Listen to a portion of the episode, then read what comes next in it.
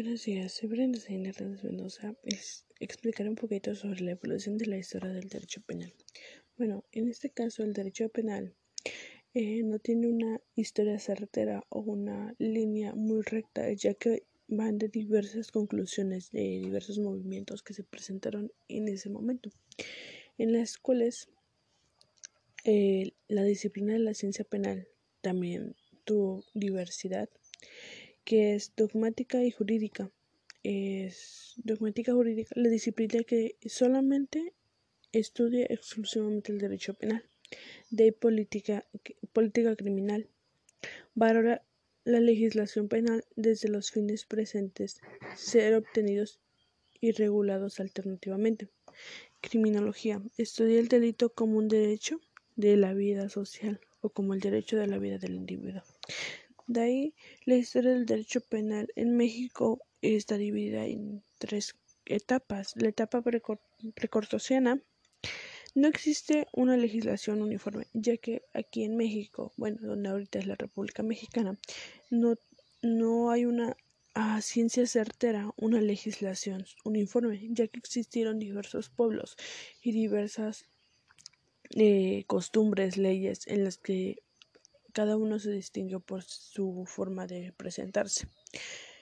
Y de ahí, lo, bueno, de ahí eh, hubo dos pueblos en los cuales se eh, sobresalieron más que nada, que fueron los aztecas y los mayas. Los aztecas, más que nada en la materia penal, ya que eran ya que eh, ahí desconocían por completo la prisión. Simplemente ellos establecían sus temas de eh, algunas eh, formas de mantener el castigo que eran por azotes, estrangulación y muerte o esclavitud.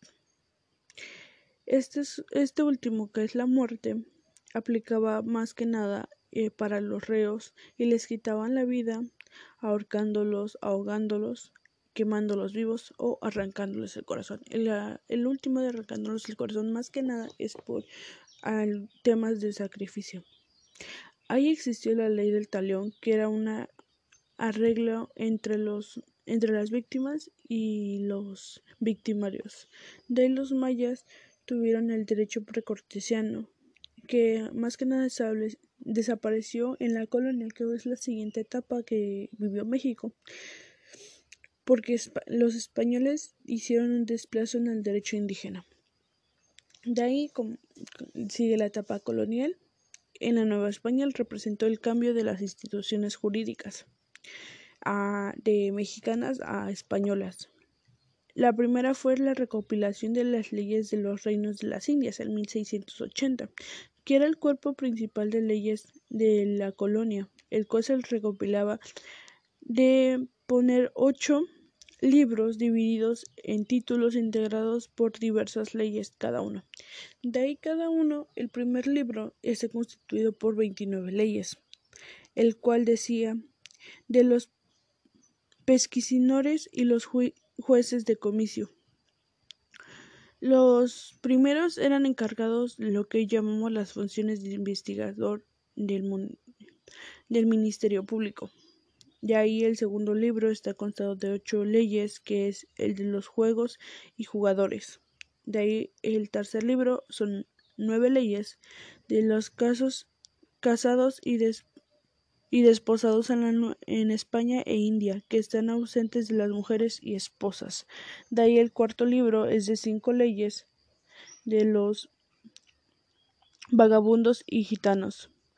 Leí el quinto libro, son 29 leyes de los mulatos, negros, berbéricos y hijos de los indios. El sexto libro está constituido por 24 leyes de los cárceles y carceleros. El séptimo libro, de 17 leyes de los, de los visitantes de la cárcel. Y el octavo libro de 28 leyes de los delitos, penas y su aplicación. De ahí cada uno se fue y este libro fue una de las recopilaciones que existieron. Después, disposiciones sobre la materia penal era la recopilación sumaria de todos los autores acordados en la Real Audiencia y Sala del Crimen de Nueva España. De ahí las siete partidas tiene una serie de ordenamientos sustentados en las tradiciones romana, canónica y germánica, y con ello el origen de nuestro actual sistema jurídico. La, última y un poco más importante que fue la etapa de independencia. Al terminar la independencia de México en 1821, las principales leyes vigentes eran derecho principal, recopilación de los indios complementada por los autores acordados, ordenamiento, ordenamiento de tierra y agua, ordenamiento de gremios. De ahí también estuvieron los derechos suplementarios, de la novicia, recopilación, derechos suplementarios de las partidas de ordenamientos y ordenamiento de Balbio. Fueron los constituyeron fueron los constituyentes en 1853 los que sentaron las bases del derecho penal, como son principios de legalidad y fines de la pena. De ahí la estructura de los códigos en México fueron diversos, ya que fueron tomados de algunos otros modelos que ya existieron como es el caso del Código Penal para el Distrito Federal y Territorio de Baja California.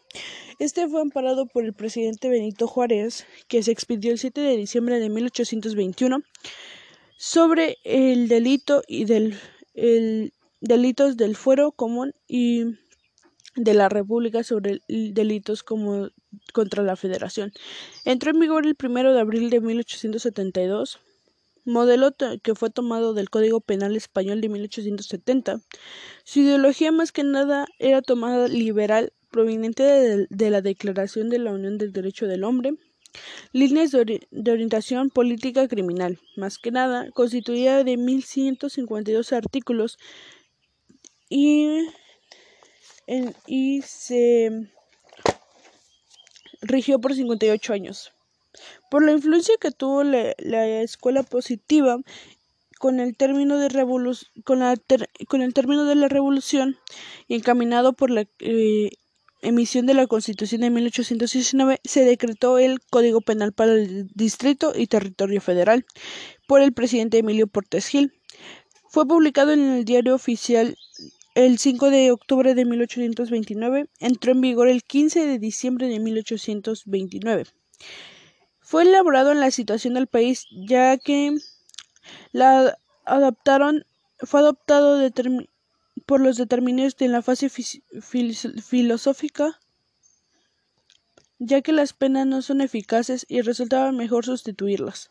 De ahí estuvo compuesto de 1233 artículos, vigente dos años. De ahí de ahí las fases de venganza.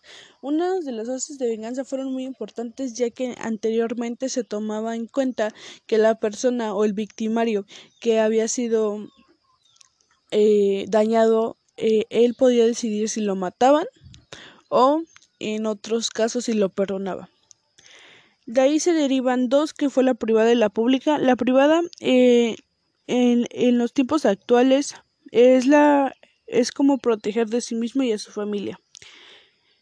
Eh, ahí existió el castigo, más que nada depositaban su propia particulares, de modo que si alguno sufría el daño tenía derecho a tomar revancha y reprimir al responsable.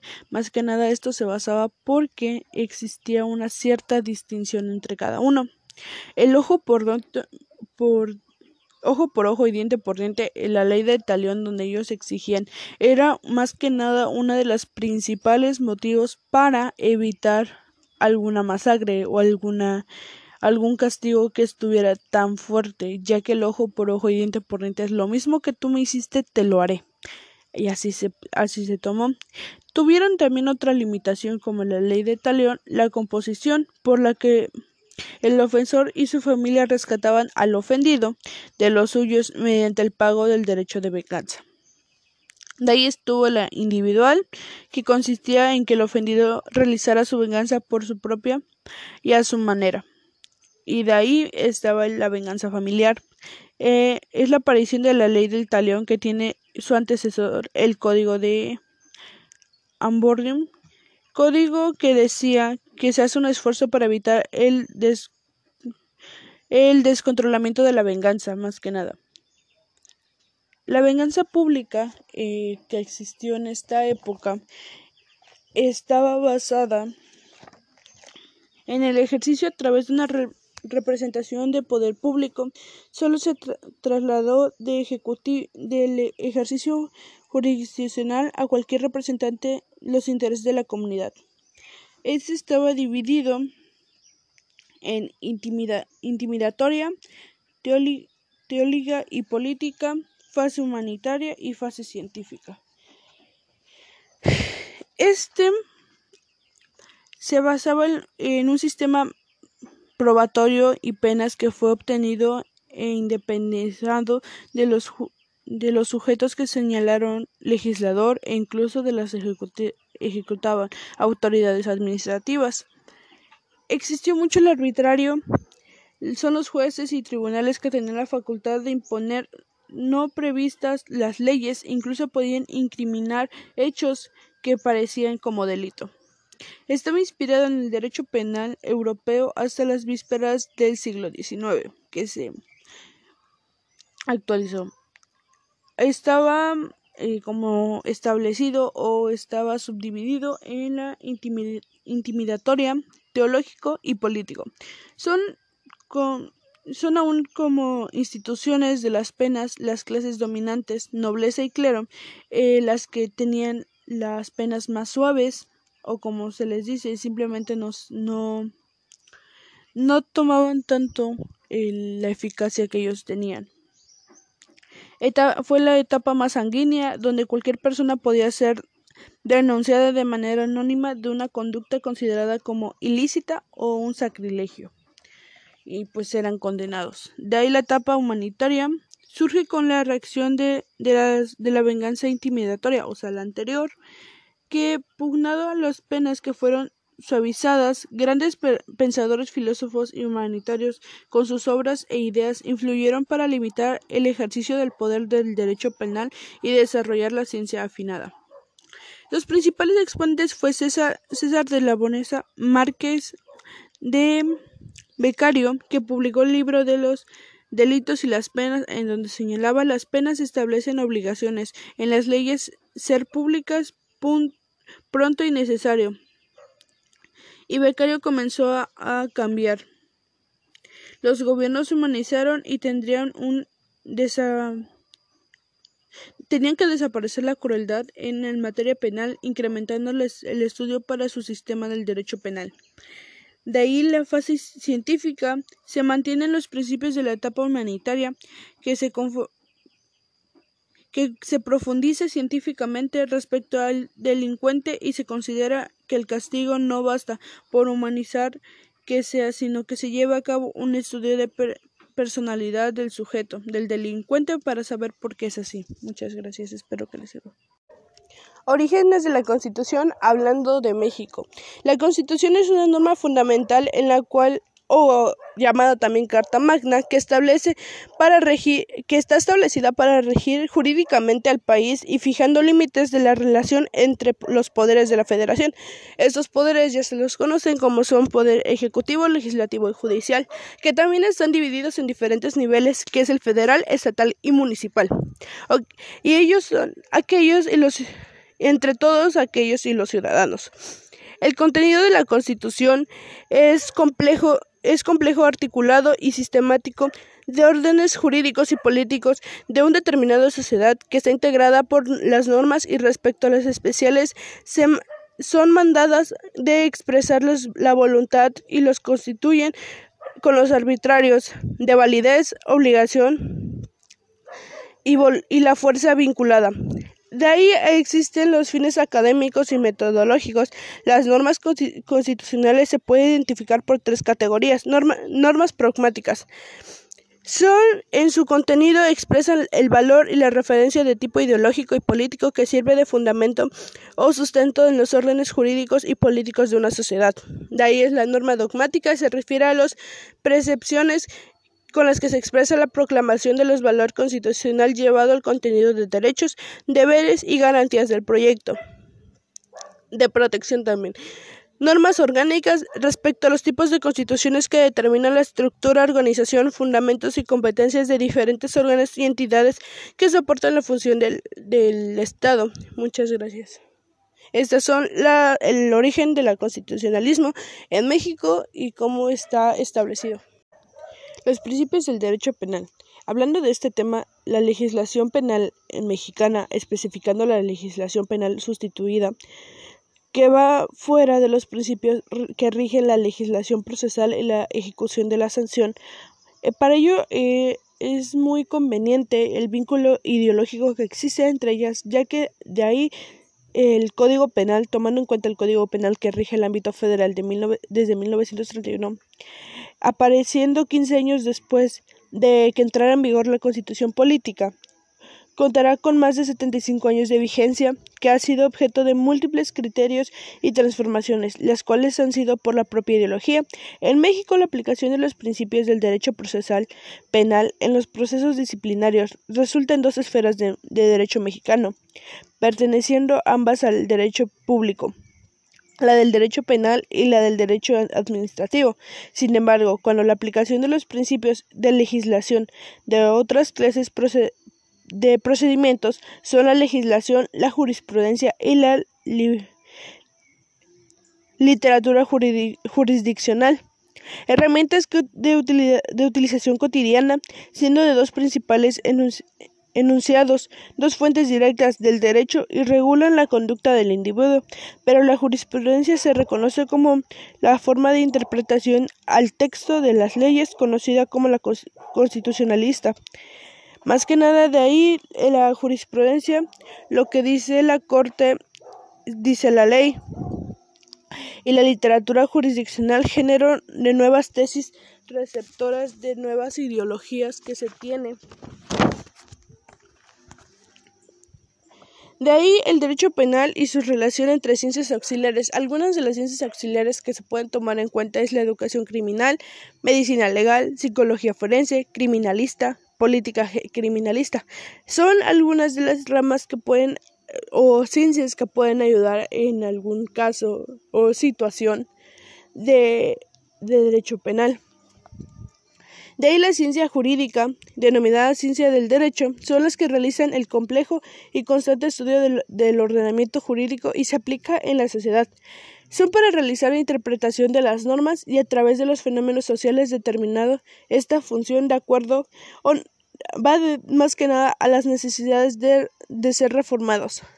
El fundamento de esto es el problema entre los humanos y la comunidad de personas que interactúan y se establecen relacionados para, para los parámetros sobre los cuales están relacionados las leyes. Las ciencias jurídicas para la, para la sociedad fue avanzado justo a ellos en el paso hacia adelante para mantener el control de las relaciones entre la comunidad y los extranjeros que ahí habitan en esta población.